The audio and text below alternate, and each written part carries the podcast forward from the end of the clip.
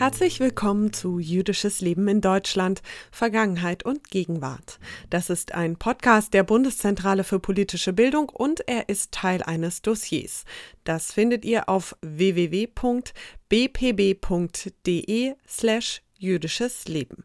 Dort findet ihr auch alle anderen Folgen dieses Podcasts. Zum Beispiel habe ich mit meinen Gästen Doktorin Daria Klingenberg und Rabbi Walter Rothschild darüber gesprochen, was sich eigentlich genau hinter jüdischem Humor verbirgt. Mein Name ist Pola Sarah Natusius. In dieser Folge geht es um den musikalischen Ausdruck jüdischer Identität und deswegen spreche ich mit Jossi Reich und Daniel Kempin. Jossi Reich kommt aus Frankfurt am Main, lebt aber inzwischen in Tel Aviv, Israel. Er ist Social Entrepreneur und Sänger der Band Jewish Monkeys. Daniel Kempin ist Kantor in Frankfurt am Main und singt vor allem auf Jiddisch.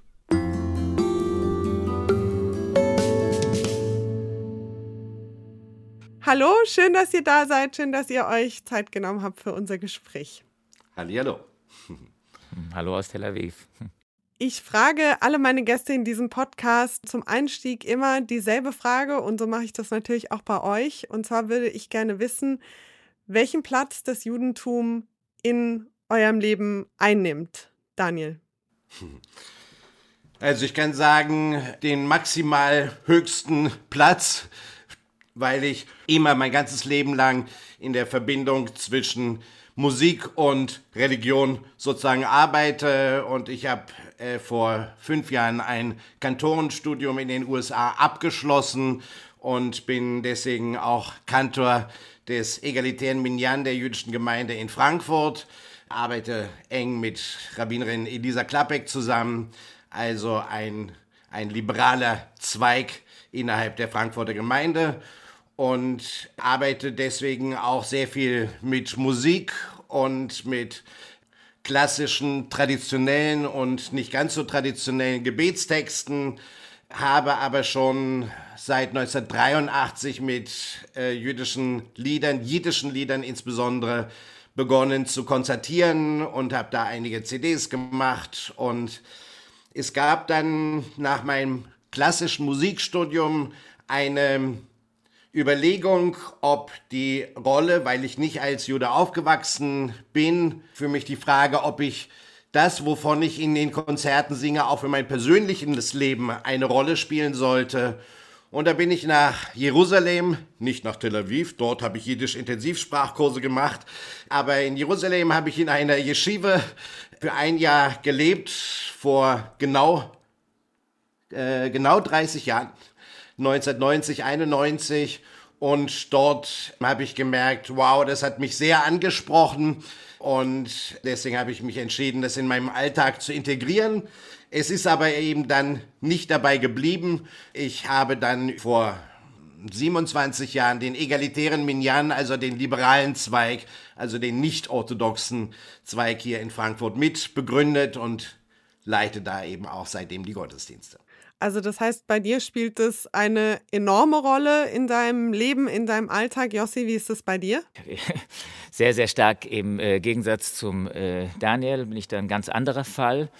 Bei mir hat das Judentum natürlich eine Rolle gespielt in meinem Elternhaus. wir haben viel Jiddisch miteinander gesprochen. Meine Gesangskarriere in Anführungsstrichen und eher mit einem Schmunzeln hat angefangen im Synagogenchor, wo ähm, wo ich für mein Leben gerne gesungen habe und tatsächlich auch von früh an irgendwie mit Solos bedacht worden, weil ich dann doch irgendwie ein Talent habe zum Singen. Ich bin ja bereits äh, seit bald 25 Jahren lebe ich in Israel und je länger ich in Israel lebe, desto unwichtiger ist für mich die Tatsache, dass ich Jude bin. Ich will jetzt nicht zu politisch werden, aber wenn ich sehe, was hier gerade auch politisch sehr viel gerade von religiösen Juden angerichtet wird in Israel, ich bin eigentlich sehr weit weg davon. Auf der anderen Seite einfach nur durchs reine Singen, um Spaß an der Kunst und äh, eher durch Zufall, wie sich dann halt hier vor etwa 15 ähm, Jahren das Projekt die Jewish Monkeys und vor 5, 6, 7 Jahren dann richtig auch eine Band daraus gegründet hat, hat dann wiederum dieser, der jiddische Singsang, sage ich jetzt mal ganz liebevoll, äh, abschätzig, natürlich dann schon wieder eine Rolle gespielt und es hat für mich auch eine Rolle gespielt, halt mit den Jewish Monkeys in Deutschland unterwegs zu sein und da wurde natürlich oft angesprochen auf Israel und Judentum. In meinem, ich sag mal, richtigen Leben, weil die Jewish Monkeys waren über diese fünf, sechs Jahre immer so ein Zweitprojekt, be, be, be, bezeichne ich mich als Social Entrepreneur. Ich mache sehr viel äh, im Bereich Nachhaltigkeit und Ökologie, vor allen Dingen auch über mein deutsches Netzwerk, obwohl ich in Israel lebe. Und ähm, ja, das spielt all das eher, also Religion, Tradition, Rituale. Ich habe damit, je älter ich werde, ein umso pubertäreres Problem, weil ich glaube, dass das wirklich etwas sehr Störendes ist. Auch wenn ich in die Synagoge gehe in Frankfurt, dann liebe ich es im ersten Moment, weil ich da schon immer als Kind war und wie gesagt auch im, im Chor gesungen habe. Aber irgendwas, äh, Karl Marx lässt grüßen, Religion ist Opium für das Volk, irgendwas stört mich da. Ihr seid aber ja immerhin noch geeint sozusagen durch die Musik, denn ihr seid ja beide Musiker. Der eine ist Kantor in der Gemeinde, der andere Sänger bei den Jewish Monkeys. Bei Daniel ist es, hat er ja gerade schon erzählt, in einem äh, ganz klaren religiösen Kontext. Jossi, bei dir eher nicht so, aber trotzdem spielt ja das Jüdische irgendwie schon auch eine Rolle. Ihr heißt ja immerhin Jewish Monkeys. Welche Rolle ist das denn genau die, das Jüdische in eurer Musik spielt, Jossi? Es hat einen rein Folklore-Aspekt, sage ich mal.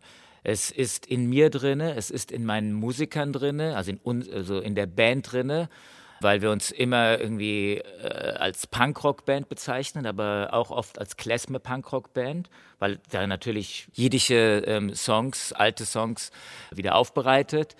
Also da spielt es eine gewaltige Rolle, weil ich halt kein Nigerianer bin, und, äh, sondern deutscher Jude bin und Sohn polnischer Juden bin. Und die Musik ist auf alle Fälle etwas, was ähm, sehr weltlich und wie gesagt Punkrock ist. Aber die Jewish Monkeys sind, nicht, sind undenkbar, wenn man sie nicht aus dieser Tradition herauskommen sieht. Und zwar alle Musiker äh, bei den Jewish Monkeys. Und auch wenn man die Musik hört, dann wird man immer wieder Parallelen zur Klezmer-Musik hören.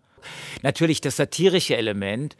Also ich ähm, Woody Allen darf man ja heute fast nicht mehr sagen, weil der ja enorme Probleme hat, weil er ihm vorgeworfen wird, dass er tatsächlich seine eigene Tochter missbraucht hat im Alter von sieben.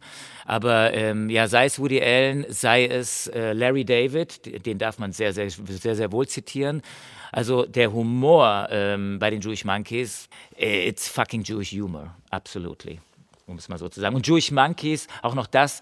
Es, ich, tatsächlich war ich der Namensgeber. Ich bin auf diese, weil ich dachte immer, die Monkeys in den 60ern, die mich so ein bisschen, als ich als sechs-, siebenjähriger aus dem Nebenzimmer von meinem älteren Bruder dann diese Musik gehört habe, I saw her face, now I'm a believer.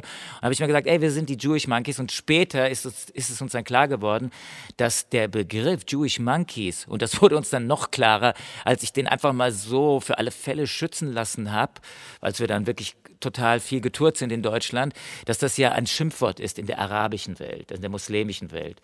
Und das hat dann natürlich nochmal diesen, diesen bösen, weil wir haben ja teilweise sehr, sehr böse Satire, hat dann natürlich nochmal so einen zusätzlichen Drall gegeben, sage ich mal. Jetzt hat Jossi gerade vom, vom Humor und der Satire in seiner Musik gesprochen. Daniel, du machst ja dann, vermute ich mal, eine ganz andere Form von Musik. Warum hast du dich entschieden, genau diese Form von Musik zu machen und nicht sowas wie Yossi oder, keine Ahnung, Rapper zu Was werden. Was für ein Teufel ist in dich gefahren, Rabid? Wer hat dich geritten? Ja, das äh, ist wahr. Ich muss es äh, vollumfänglich äh, bestätigen, dass ich im Sinne der Anklage schuldig bin. Das lag daran, dass 1983 oder die Jahre vorher in Deutschland die Diskussion noch ein bisschen anders war. Und wie gesagt, ich bin gar nicht als Jude aufgewachsen. Ich glaube, 78 oder 1979 wurde der Film äh, Holocaust gezeigt. Darüber wurde deutlich, dass ich da eine ganz starke Verbindung habe, von der vorher nicht gesprochen wurde. Kannst du das noch genauer erklären für diejenigen, die deine Familiengeschichte nicht kennen, was du damit meinst? dass in äh, meiner Kindheit nicht darüber gesprochen wurde, äh, dass die mütterliche Seite ursprünglich jüdisch ist und ähm, dann aber anders sich orientiert hat. Und deswegen war das für mich eine Entdeckung und eben auf musikalischer Ebene hatte ich äh, in dieser Zeit weißlich äh, Linjal Dati oder äh, Zupfgeigenhansel oder äh, wer so eben damals äh, jiddische Lieder gesungen hatte, dann die waren sozusagen die Stoßgeber, die ersten äh, in Deutschland die schon in den 60er Jahren jüdische, jiddische Lieder gesungen hatten. Und da habe ich mich inspirieren lassen und sozusagen darüber auch meine Familiengeschichte, meine ursprüngliche kennengelernt, wissend, dass viele Generationen zurück äh, in meiner Familie Jiddisch gesprochen wurde, auch wenn ich davon überhaupt nichts mehr mitbekommen habe. Deswegen habe ich Jiddisch als Sprache gelernt, erst in der Universität und dann in Intensivsprachkursen in England und Israel und anderen äh, Orten. Und äh, deswegen habe ich mir etwas Fremdes angeeignet, um mir das in der Kindheit Fremde nahe zu machen und da spielte der, die Musik als Träger eben auch eine große Rolle, aber eben auch die Inhalte der Lieder, die ich dann kennengelernt habe. Und da habe ich dann sehr viel geforscht sozusagen. Und da hatte ich mir dann das angeeignet. Und es dauerte dann eine Zeit lang, bis ich dann auch eigene Melodien äh, gemacht habe auf Texte, die mir gut gefallen haben und so und damit in gewisser Weise etwas aufgegriffen habe, was ich schon als Jugendlicher gemacht hatte, nämlich ganz viele eigene Lieder. Mit eigenen Texten zum Teil, aber das war nicht auf Jiddisch und ich habe mich dann zunehmend ab 1983 selbst eng geführt und nur noch auf Jiddisch-Hebräisch konzentriert. Mhm. Du hast gerade darüber gesprochen, dass dir die Inhalte wichtig waren, die Texte. Worüber singst du denn in deinen Liedern? Was ist da für dich wichtig und inwiefern spielt da auch die Religiosität eine Rolle? Also, ich bin eine gespaltene Persönlichkeit, so wie dieses T-Shirt vorne steht. Nein, ich bin nicht schizophren und auf der Rücken steht auch, ich auch nicht. Insofern, als ich sehr klar trenne, wo ich als äh, Kantor und innerhalb der jüdischen Gemeinde und in einem bestimmten Kontext agiere und wo ich eben mit Konzerten unterwegs bin. Und da will ich einem, je nachdem, welches Publikum ich vor mir habe, ob ich eher ein jüdisches oder ein nicht-jüdisches Publikum habe, will ich durchaus auch ein bisschen auf eher auf einer historischen Ebene als auf einer religiös belehrenden Ebene agieren. Aber das kann dann auch einfließen, äh, dass ich, weiß ich auch, äh, Hochzeitslieder oder Gebete singe, aber dann jeweils mit einem bestimmten thematischen Fokus sozusagen. Ich gehe insofern bei der Programmgestaltung sehr stark von inhaltlichen Aspekten aus. Jossi, wie ist es bei euch? Du hast eben schon über Humor, Satire gesprochen. Worüber singt ihr in euren Liedern und wie reagieren die Menschen auf eure Musik? Wir haben ungefähr 500 Konzerte, mal so grob geschätzt, gespielt zwischen 2014 und äh, bis ins Covid-Jahr hinein. Also 2020 wollten wir noch eine Tour machen, die musste dann abgesagt werden im März. Sehr viel, also unter, auch auf Festivals. Ähm, aber die Mehrzahl dieser Konzerte waren in kleinen, meisten in kleinen Clubs. Und für uns war es erstmal wichtig, ist die Musik gut? Können wir die Leute zum Tanzen bringen?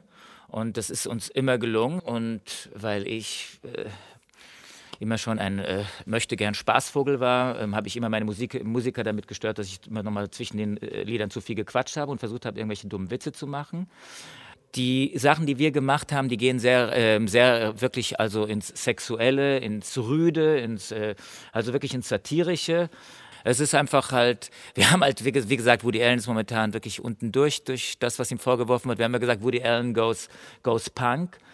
Also erstmal, wenn ich so höre, was für eine Expedition und wie akademisch, und akademisch meine ich jetzt erstmal im Guten, äh, sich jetzt Daniel seinem Erbe genähert hat. Bei uns war es halt, äh, beim Ronny und bei mir, der Ronny Bolko aus Frankfurt, der jetzt als Tierarzt, so wie ich, seit über 20 Jahren in Israel lebt. Für uns war das ein Hobby und wir haben angefangen, lustige äh, Lieder zu, Johnny is a boy for me, this is what she said to me, tall and blonde, his eyes are blue, he fucks like hell, doesn't smell, oi Jossel, can't you see? Also das jetzt mal so was mir jetzt gerade so gekommen ist, aber das ist der, das ist der Spirit. Deswegen, es kommt aus Woody Allen heraus, es kommt, es kommt aus diesem Philip Roth heraus. Unser, einer unserer besten Freunde ist der Maxim Biller. Ich weiß nicht, den kennt ihr vielleicht, weil ja. er ist ja so relativ bekannt als Schriftsteller.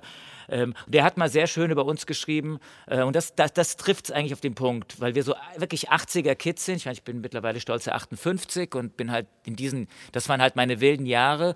Und wenn man mich auf mein Judentum angesprochen äh, hat, dann äh, habe ich in der Regel, also das klingt jetzt so ganz blöd, aber ich habe versucht, sehr schnell humoristisch zu werden über, über das Nazi-Phänomen und so weiter. Äh, so ein bisschen nach dem Motto, ich beim Oliver Polak, das ist ja ein, auch ein relativ bekannter deutsch-jüdischer Humorist, äh, also äh, Stand-up-Comedian, der hat, glaube ich, ein Buch geschrieben, Ich darf das. Also wir Juden in Deutschland, wir dürfen gewisse Witze machen, die dürft ihr Deutschen jetzt erstmal nicht machen, weil, sorry, es gibt einen gewissen Unterschied zwischen deinem, äh, zwischen dir und mir.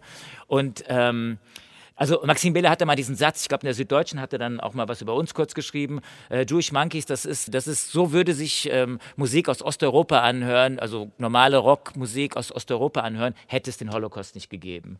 Und das ist eigentlich eines der stärksten und besten äh, Zitate, die am, am, meisten charakterisiert, was wir gemacht haben. Also und eigentlich vielleicht auch mal wieder machen werden und so. So, wir haben ja jetzt im Verlauf dieses Gesprächs festgestellt, dass ihr zwar beide sehr ambivalente Personen seid, aber würde ich mal sagen, die Schnittmenge im musikalischen vermutlich relativ gering ist, damit wir uns das auch noch mal nicht vor Augen, sondern vor Ohren führen können, würde ich euch jetzt bitten, dass ihr jeweils uns noch ein bisschen was vorspielt, damit wir uns einen Eindruck machen können. Und ich würde mal vorschlagen, dass Daniel anfängt. Was hören wir denn von dir und wieso hast du dich für dieses Stück entschieden? Tja, das ist das Problem. Ich ähm, bin beim jiddischen Lied noch ein bisschen hin und her gerissen. Entweder ein sehr bekanntes Abi gesund äh, oder ein jiddisches Kinderlied. Dann würde ich doch mal vorschlagen, dass wir Jossi entscheiden lassen.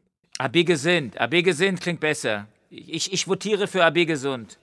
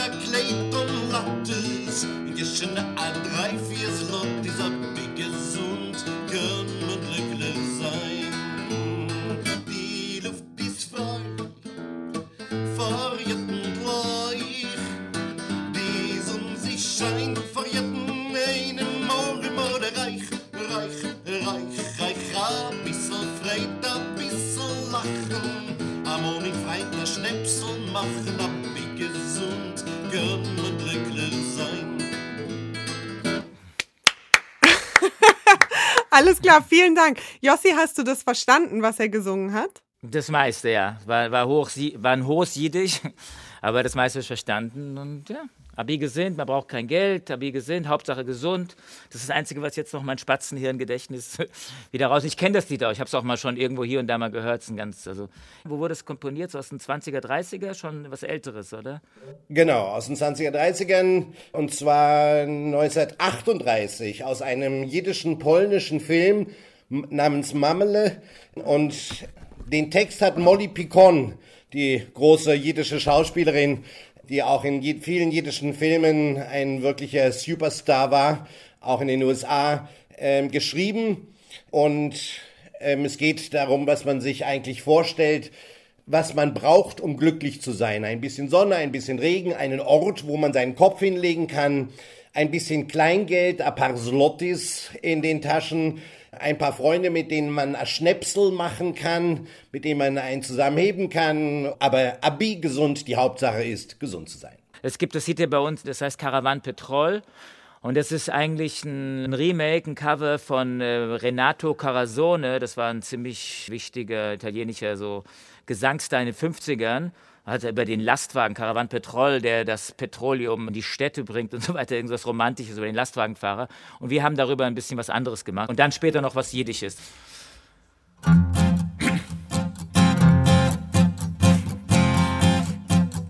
Caravan Petrol, Remote Control, Nissan Petrol, Kara, Kara, Kara, Kara, Kara, Kara, Kara, Karawanpetrol. Oi, isn't it an oily planet? Money feeds the oily expectations of the oil-consuming nations, leads to global exploitation. I used to be a motherfucker, not knowing what to do in life. I was living for sensation in the army of salvation, but they didn't have a clue. Okay, that's it. Und jetzt noch schnell das andere auf Jiddisch. Gut, es gab ja viele chassidische Bewegungen, sage ich mal. Und soweit ich weiß, gerne lasse ich mich da vom Daniel ähm, äh, korrigieren, weil der kennt sich da wirklich viel besser aus, äh, waren das, war das, glaube ich, die Bewegung, die am meisten Melodien äh, produziert haben, weil die Chassidim haben immer gesagt, die haben sich so ein bisschen von diesem etwas strengen, 17, ab dem 17. Jahrhundert, von dem etwas zu strengen und religiösen und liturgischen abgewandt und haben gesagt, man muss trinken, man muss sein Sameach, man muss sein Freude, man soll auch Freude haben und so weiter und haben auch gewisse Trinkregeln erstellt und so weiter und so fort. Und dann gibt es einen Song, den haben wir einfach Luba Lubavitcher genannt, haben das ganze Lied total irgendwie umgedreht und anders gemacht. Aber ich singe euch jetzt einfach nur den Teil, den wir von den Lubavitchern ich weiß nicht, wie alt dieser Song ist, 200 Jahre, 300 Jahre, 150 Jahre, den Teil, den wir daraus genommen haben. Es ist der, äh, das Gestern ist schon vergangen. Noch der Morgen ist das Morgen, also das Tomorrow, das Morgen ist noch nicht, da, noch nicht ganz da. Es ist noch du a bisserle heint, störe nicht mit Sorgen. Es ist noch ein bisschen was vom Heute da, störe ihn nicht mit deinen Sorgen. Also das ist so ein bisschen der Geist der, der, der Lubavitcher, der Spirit der Lubavitcher. Okay.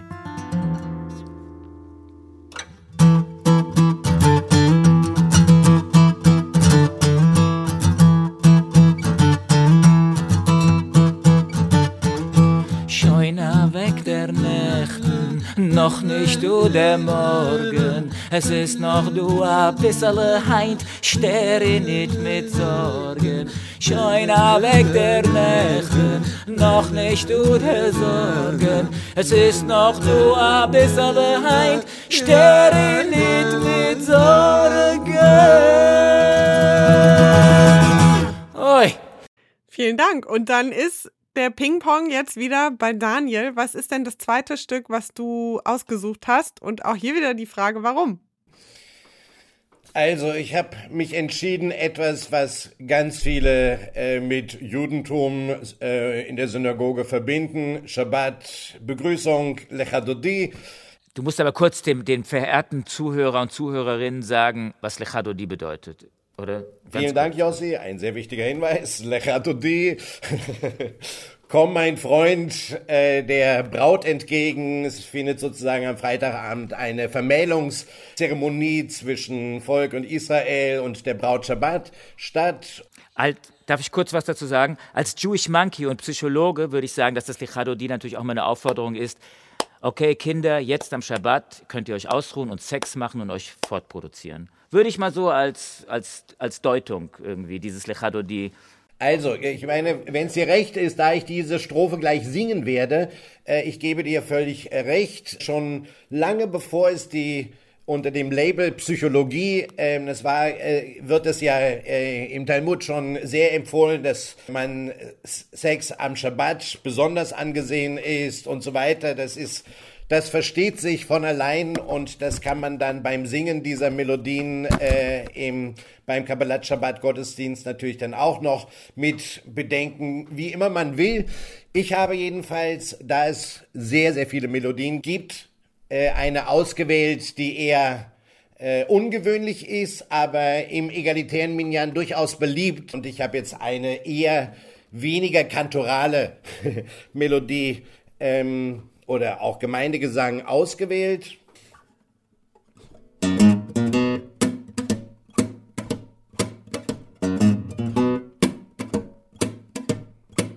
לך לך דודי, לקראת לקראת כלה, בני בני שבת דקבלה.